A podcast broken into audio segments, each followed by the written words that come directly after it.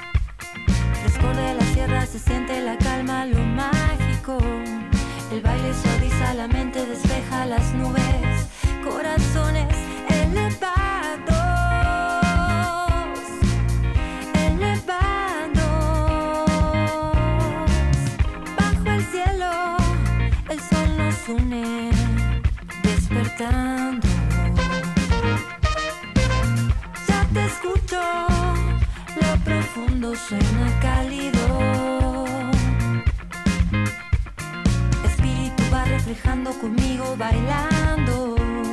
Regresan los pies a la tierra el ritmo que sube. Colores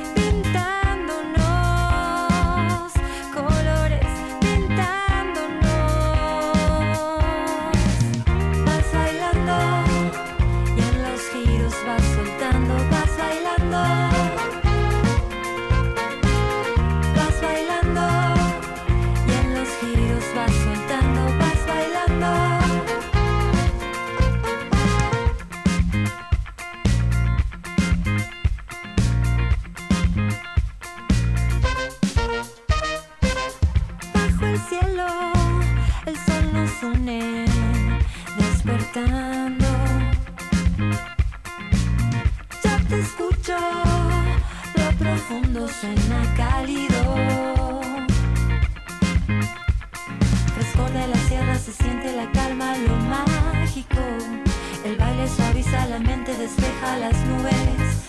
Corazones elevados,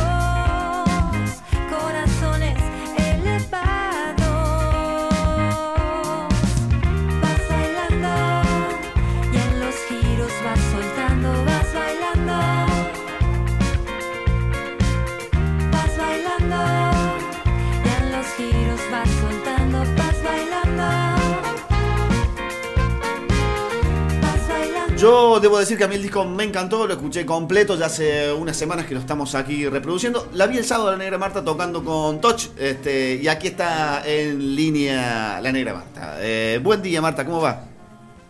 Hola, buen día. ¿Cómo andan? Muy bien, muy bien. Acá estamos con, con Maxi charlando del disco y presentándolo un poquito porque estamos escuchando de fondo Vas Bailando. Bueno, contanos un poquito el, proceso, el proceso del disco, cómo, cómo se dio de llegar a estas 10 canciones. Bueno, el proceso fue medio, medio, largo, la verdad, pero con buenos, con buenos resultados para nosotros. Estamos re contentos con el disco. Se fue dando así. Tuvimos una primera fase de, de preproducción, donde ahí básicamente armamos todo y después ya cuando lo fuimos a grabar teníamos bastante cosas definidas sobre el disco, pero se fueron dando también ahí en el estudio varias cosas. Varios temas salieron ahí en el estudio también. Y, bueno, fue un proceso muy, la verdad que fue re enriquecedor para nosotros también, como, como grupo, como amigos, como, como trabajo. Se dio, eh, se dio re linda la, el trabajo grupal también del disco. Marta, buenos días. Maxi te habla. ¿Cómo te va? ¿Qué eh, haces, Maxi? ¿Cómo andas? bien. Eh, ¿Nunca pensaste en, un EP? Porque mira que de golpe te metiste con un full álbum de 10 temas. Eh, ¿Esa fue la idea original o era hacer algo más? No, pensamos tantas cosas con el disco desde un momento de sacar un tema, de sacar cuatro temas, de sacar tres EP de, de tres o cuatro temas y en un momento teníamos los diez, teníamos 10 canciones y más también que quedaron afuera. Eh, de hecho teníamos más canciones que sacamos, pero en, el proceso del disco, el primer tema del disco, eh, el que abre el disco, Amaneciendo. salió en una, sí, salió en una caminata ahí eh, que le mostré al payo, al Juanpa, y digo, che, tengo este tema, pero es muy nuevo, pero me gusta. Y Juanpa me dice, no, lo grabemos hoy fue algo así como algunas cosas se dieron también. Y ese tema sacó a otra canción que estaba con él. Eh, cosas así pasaron. No, fue, fue, fue loco el proceso del disco. De hecho, no, nunca tuvo para mí esa cosa, viste, del, disco solista, de como la, no sé, como, como una presión así o como una expectativa extra. Nunca le dimos ese lugar, entonces fue todo mucho más, más sencillo más, más, se fue más orgánico, más natural lo que pasó también con respecto a nosotros, digamos, más. Eso, no tuvo nunca esa presión, digamos. Mira, te adelantaste con una... sí, perdón. Te adelantaste con una pregunta que tenía para más adelante. Justamente, el interrogante ah, era si te costó mucho pasar de ser parte de varios grupos que integras a ser la cabeza de, un, de una banda, porque no es lo mismo, digamos, ya tenés que tomar decisiones. No. ¿Te, ¿Te, costó ese pasaje? Eh, en realidad yo lo venía, eh, lo veníamos viviendo eso porque las canciones estas, lo, bueno que tuvo de, que se hizo, demoró tanto, digamos, el disco, fue porque los veníamos tocando y venía haciendo ese proceso en dúo, en trío, a veces cuando podíamos cuatro tocar, íbamos casi toda la banda, digamos. Y mm, eso fue dando lugar a que las canciones se fueran también armando a partir de los demás y, que al, momento de la grabación tuvieran la impronta también de los músicos que participaron, digamos, que son los mismos que con los que tocaba las canciones. Eso estuvo bueno también y estuvo, fue parte, fue importante. Y mm, no tuve esa presión, porque siempre compartí las decisiones con alguien, básicamente. Con el Juanpa mucho, con el Seba Palacios muchísimo también en el momento de la mezcla estuvimos solitos con él ahí, mandamos al payo que estaba de viaje y mm, siempre fue como que me tuve que, me en alguien o, más para, para decidir. Eh, así que le saqué esa presión de encima. Y yo nunca le tuve esa presión de la, de la cantante solista. A mí mm, me sorprende en este momento escuchar 10 canciones que sea yo quien las cante, porque siempre venía como un tema, dos temas en otro, en, algún disco de alguna banda y, fue, fue grato también. Fue como decir, oh, mira, había hecho todo esto durante todo este tiempo y ahora lo veo plasmado y, y la verdad que es como que para mí el disco ya me sanó de un montón de cosas, me llevó por un montón de lugares, me hizo bien, así que no queda más que disfrutar el, proceso este del final del disco y, y dejarlo libre, digamos, que no, que, las canciones pueden ser, que pueden volar solas también. y hablando de volar solas, el primer adelanto, previo a la salida del disco, fue Calma.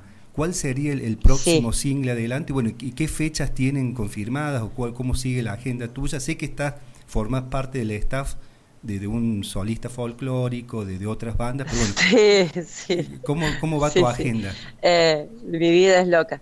Eh, bueno, yo creo que el, el, tema que le sigue medio que es el Vas Bailando porque es como, para mí, el tema medio de verano, ¿no? Así como el, el hubiera que elegir otro, otro corte.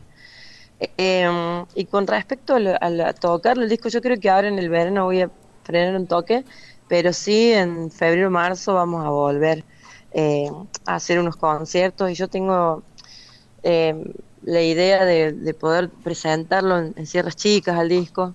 Tengo muchas ganas de hacer una minerita o un río Ceballos.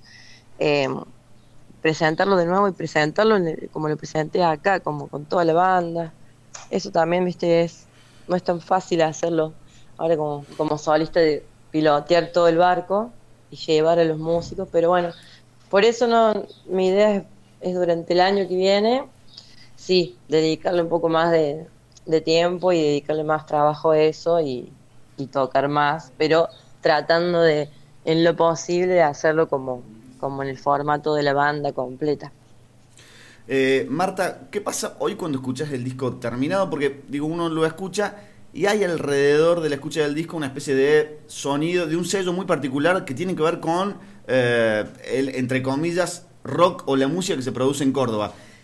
Cuando vos lo escuchás hoy, ¿encontrás ahí alrededor una identidad propia? Eh, ¿te da, ¿Hay una, una, cosa muy, un sello muy cordobés? ¿Lo, lo, lo podés palpar a eso? Yo siento que mm, es sincero el disco conmigo. Eso es lo que más me, me, hace bien. Yo ese disco eh, lo hicimos eh, y refleja mucho de nosotros. Tiene mucho de, yo conté que el disco, bueno, tiene muchas cosas de mi infancia, de mi adolescencia, pero también de mi, de mi ahora y de las casas donde las que pasé haciendo estas canciones. Y para mí lo, más lindo de poder escuchar el disco hoy es que, yo siento que soy yo y un montón de cosas mías que fueron cambiando. Y también siento que es, em, es como fiel a que no quise hacer algo que no era. Entonces estoy contenta con lo que es.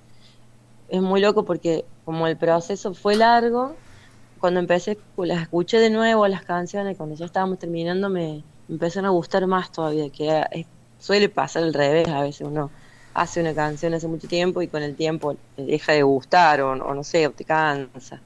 A mí me pasó al revés. Cuando las empecé a escuchar terminadas, le agarré como más amor y, y de verdad tiene mucho amor el disco puesto y, y mucho amor también de, de mis amigues, entonces eso lo hizo, lo hizo hermoso. Yo estoy feliz con el disco, con el resultado, con como suena, suena hermoso y eso es laburo también de otra gente, del Juan García en el máster y del Sea Palacio en la mezcla. Y, eso para mí tiene mucho valor. No sé si es un sonido único, lo que sea, es auténtico conmigo. Es, fiel a un montón de cosas que yo sentí que quise escribir y quise decir. Entonces eso me parece que, que está piola. lo, lo rescato así como como una cosa linda que, yo escucho del disco. Eh, Marta, con respecto a las bandas que integraste, eh, ¿qué pensás que te dejó cada una, digamos? Eh, estuviste siete años en La Pata de la Tuerta, grabaste tres discos como sesionista en infinidad de proyectos. Bueno, brevemente, ¿qué te dejó cada una? Y yo creo que aprender aprendizajes, varios desde lo humano, desde lo vincular, desde cómo nos acercamos a la música y cómo la compartimos, en todas me llevé algo, con todos los proyectos.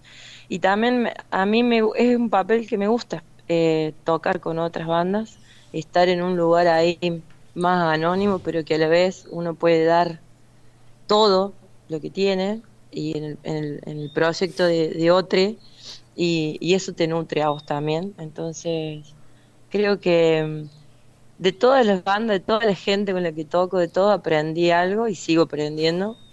Y, y lo más creo que he aprendido es a vincularme mejor con la gente, a estar más eh, conectada eh, con las cosas importantes, que es lo más sencillo, ¿no? Como lo humano, el trato, y, y eso creo que es lo que me, lo que más, más allá de la música, tío. Eso es lo que para mí me, ha sido mi, mi mayor aprendizaje en estos últimos años. Em, entender que la música y todo lo demás viene después de una un trato humano bueno. Eso me eso me ha, me se me ha hecho muy fuerte estos últimos años, pensarlo así. Bien, desde adentro de tantos proyectos que los cuales integraste, eh, ¿Cómo se fue dando el cambio del rol de la mujer? Bueno, La Pata de la Tuerta era un grupo muy inclusivo, por decirlo de alguna manera, y muy abierto en todo aspecto, ¿no? No solamente el musical pero si no, porque me llamó mucho la atención una frase. Pero muchos hombres juntos.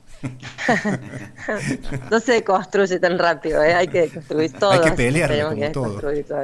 Sí, sí, sí, sí. sí una, frase bueno, que, no sé, dale, termina la vez. Sí, sí, no, no, Sí, no, en una entrevista dijiste que el, este espacio que logrado por las mujeres hay que ganárselo con trabajo, o sea, que no te viene del cielo, como lo que decías recién. Sí eh, digamos, justamente que hay que pelearla y bien desde el pie y de abajo. Sí, eh, sigo opinando lo mismo, que el trabajo de cada uno es muy importante para lo que quien quiera hacer, pero está también eh, bueno de esta época que estamos aprendiendo a, primero que tiene que haber más espacios y tiene que haber, está buenísimo lo de la ley del cupo, está buenísimo un montón de cosas que se están haciendo a la luz. Eh, también pienso que nosotros venimos de una, yo al menos vengo de una generación de mujeres que tuvo que pelear mucho y ser ahí como eh, en ese puesto de, machirulas también para llegar, porque si no, no se podía, porque si no te pasan por arriba. Y eso no está tan bueno. Y eso no fue, no, fue muchas cosas de darme cuenta estos últimos años y que no está tan bueno eso y que eso había que construirme, al, menos de mi parte. Y, y, no tiene que ser así, tiene que ser, eh, para mí ya el, género tiene que dejar de existir, tiene, hay tantos géneros nuevos, hay tantas formas de personas en el mundo eh, que tiene que tiene que terminarse un poco eso, ¿no? De, de tener que ser tal cual para llegar a tal lugar. Hay que poder mostrar lo que uno hace, ser feliz con eso, compartirlo, eh, que, haya respeto, que, se valoren todas las, opiniones, que se pueda construir desde ahí, dejando de lado, viste, todo las otras cosas que por más que funcionaban antes no estaban buenas. Yo hay muchas cosas que aprendí que sobrevivía en el mundo de los hombres y no estaban buenas, digamos. Nunca estuvo bueno, sino que uno hacía ese, ese caparazón para para hacer cosas, pero la verdad que no, no estaba bueno. Bueno está ahora poder trabajar de, y compartir de una forma mucho más eh, equitativa y con respeto y con que eso te, te, nutra para ambos lados, ¿no? Eso, me parece. E, ¿Está cambiando eso eh, en lo concreto de la vida cotidiana de, de los músicos o no?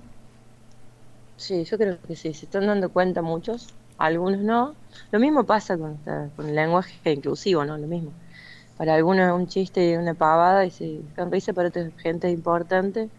Y creo que con la inclusión y, todo lo, y, el cupo y todo, nos estamos dando cuenta. También te digo que las actitudes machistas son, las tenemos, las traemos de la casa, las tenemos mucho más incrustadas de lo que creemos y todos y todas tenemos que hacer un trabajito ahí para, para, para darnos cuenta de, de, dónde salta, ¿no? Pum, la alarma, esto no, esto sí.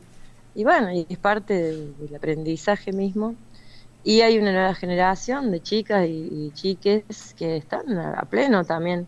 Y, y, eso me encanta. Yo voy a ver muchas bandas de, de todo, todo el tiempo y me sorprendo, y me sorprendo para bien muchas veces, la mayoría de las veces digo, qué lindo tener, eh, no sé, 15, 16 años y tenerla tan clara, estar haciendo música, estar ahí aprendiendo, flayando, y eso me parece que está bueno de, la, las nuevas generaciones que vienen. Y bueno, y eso, hay que ir, hay que ir ahí, hay que ir ahí, moviéndose, ¿no? aprendiendo siempre y, y buscándole eh, la vuelta a las cosas nuevas también. ¿Te parece que escuchemos un tema, Marta? Dale, escuchemos un tema de una. El que vos quieras, elegilo vos. Escuchamos Calma del nuevo disco de La querida negra Marta. Bueno.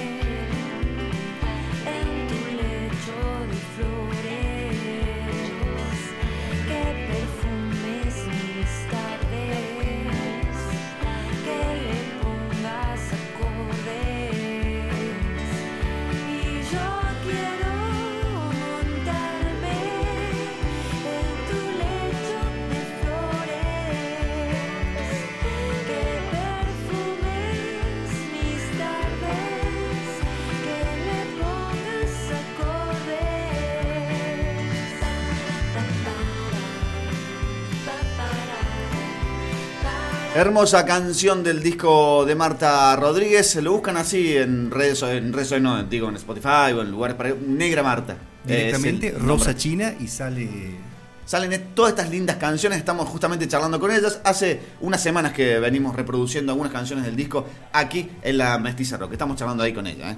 Bueno, con respecto al título, Marta, es un homenaje a tu casa materna paterna de Oliva, tu ciudad natal. Sí, hay una rosa china en mi casa de toda la vida. Es una como un recordatorio mi vieja, básicamente. Eh, la rosa china siempre fue como florecía, era todo un acontecimiento eh, que nos pasaba a nosotros ahí. Y mm, todavía está, el otro día fui a la casa de mi vieja, está llena de flores. Y bueno, es como eso, fue como un homenaje a ella, como un regalo que le quise hacer a mi mamá. Y bueno, y coincidió también, no sé si te lo te habrás dado cuenta, seguramente sí, que la ilustradora, la que hizo la, tapa del álbum, se llama em, Flor Robledo, o sea, una flor para ilustrar un disco que se, titula Rosa China, justamente.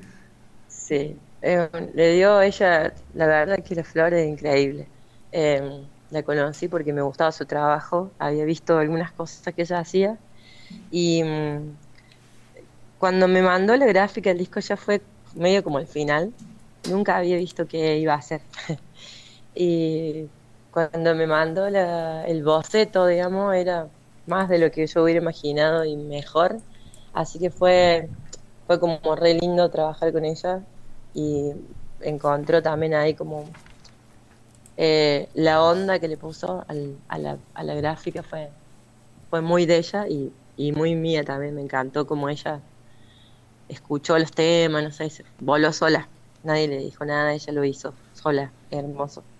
Les recomendamos Flor Robledo, de una artista de Villa María. Eh, creo que la pueden buscar con Florencia. Artista. Sí, Florencia con S, me parece que es en el Instagram. Sí por si la quieren chequear un poco, porque hace unos trabajos increíbles. Bueno, recién conversábamos fuera de micrófono que normalmente eh, mucho del público que veía La Pata de la Tuerta o, tus otros proyectos, por ahí no te asociaban con el canto y en, el rol de compositora. Como siempre tocas el, no siempre, pero estabas con el trombón, con la pata, muchos se sorprendían de, ese, de esa cuestión que para ellos es nueva. Sí, Sí, eso que te decía, como que el instrumento fue, fue clave igual en un montón de cosas que yo hice después o que sigo haciendo, eh, porque quedé como ligada a ese instrumento que en realidad yo empecé tocando el piano y después mm, toco más la guitarra casi siempre y bueno, y canté siempre, pero como era, en las bandas que estuve siempre cantaba un tema o dos, nadie me asoció a que era que yo componía canciones que eran de otra onda, yo me acuerdo que que con la pata yo no hay forma de me echar mis canciones porque eran muy de otro y, y, aparte que me costó bastante también como hacerme cargo de eso, digamos, en ese momento estaba más en otra y no me, no me iba mucho por, por hacer como esa pulir ese lado mío. Estaba más como en la onda de la banda y vamos todos juntos para todos lados y eh, todos los amigos que tuvimos en ese primer momento, esos primeros años de la pata fueron muy así, muy, muy lindos para mí, porque éramos, estábamos todo el día juntos, así, amiguetes, entonces no me pintaba mucho a mí hacer como la de solista, ¿viste? Eh, fue mucho después que vino, pero bueno, tenía ya, quedé medio como pegada con ese rótulo de trombonista, que es lo que menos soy, mucho respeto a los, a los trombonistas, el que el que estudié toda la vida el trombón, sé, yo lo encontré ya de grande. Em, pero bueno, sí me, me, gusta, es un es, ahí un es un fierro ahí al lado. Y recién nombrados, bueno, la escena cordobesa, ¿qué bandas, grupos o solistas podrías recomendar de la escena capitalina y provincial también? Sí, bueno, yo recomiendo a todos mis amigos, la verdad, vayan a escucharlo a todos, pero eh, lo que hace Gaby Merlo es hermoso. El disco que sacó el Gaby este año también fue muy lindo, también ahí grabé con él. Eh, tiene unas canciones preciosas, me gusta mucho lo que hace. Eh, después hay un montón de material nuevo, los Toch, bueno, escuchen los Toch, el que no conoce. bueno, en esta banda está muy presente. Sí, me encanta, los amo, son mis hermanes, así, de todo. Eh, y después eh, hay unas chicas que fui a ver el otro día que se llaman Fruta Cruda, que son muy, muy buenas, que rapean y son todas muy peques y tienen mucha onda para escucharlas chispena y lo que hacen. Eh, escuchan a los Mandy, que sé yo, hay muchas bandas. Eh, lo que hace Eva Go también, mi compañera de bikini, la Lucy Rivarola tiene su proyecto de canciones también electrónicas, es re lindo lo que hace la Luchi. Em, y no sé, qué sé yo, desde Fly Fly Caroline, que la adoro también, hasta todas las chicas que hay. Está Lara Fernández también, hay un trío que se llama Cáscara, eh, unas chicas también. Es muy lindo lo que hacen. Hay muchas cosas ahora para, para venir de ciudad y escuchar o chispear por ahí por las redes. Así que, pues, Bien, la, última como para ir cerrando, Marta, con esta entrevista en por Mestiza Rock 92.1. Recién comentaste, bueno, que te, había, te tuviste que disfrazar de alguna manera, hacerte un, caparazón con el tema Machirulo en banda. ¿Y, y alguna anécdota, obvio, que se pueda contar al aire que te haya sucedido, digamos, incómoda, eh, que te haya se- hecho sentir mal? Pues yo era tan, tan peleadora y tan así que me hacía la que me bancaba todo que mm, debo tener millones, pero no viene el caso, ¿sabes? Me parece que, mm, no sé, en otro momento eh, yo hacía lo que podía y, y era como que me ponía en el lugar también así de, Power Woman y, y no, no soy tan Power Woman, ni nadie lo es y, y hay que fui encontrando otras formas más copadas, eso. Fui encontrando otras maneras y otra, y otra, y otra forma más. Te voy a decir que soy más buena ahora ni que soy otra, pero sí entendí otras cosas y también fui encontrando eh, la gente con la que me sentía más cómoda para trabajar, donde no había que disfrazarse nada ni de nadie, sino ser como no era. Y, y eso me digo que tengo más anécdotas con de haber eh, tenido eh, situaciones raras con chicas que con hombres, en realidad también me pasaba, porque bueno, todas estábamos también ahí tratando de... Había, era era una cosa, hace unos años todo que era, era muy machista todo, las mujeres también. Entonces, como que por suerte veo que ahora hay otras maneras y hay otra forma de acercarnos entre nosotras también y de ser más, más piolas con la, con la peque que está empezando, como con alguna artista que ya está más consagrada o que ha tenido más camino recorrido.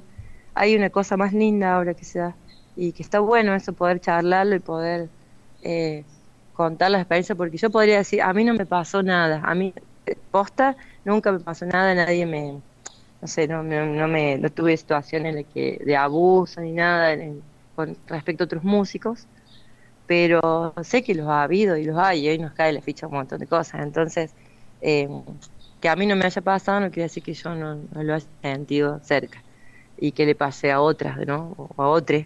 Entonces, como que ahora está bueno poder hablar las cosas y sincerarnos y, y aprender y, y reaprender lo que haya que reaprender, porque es así.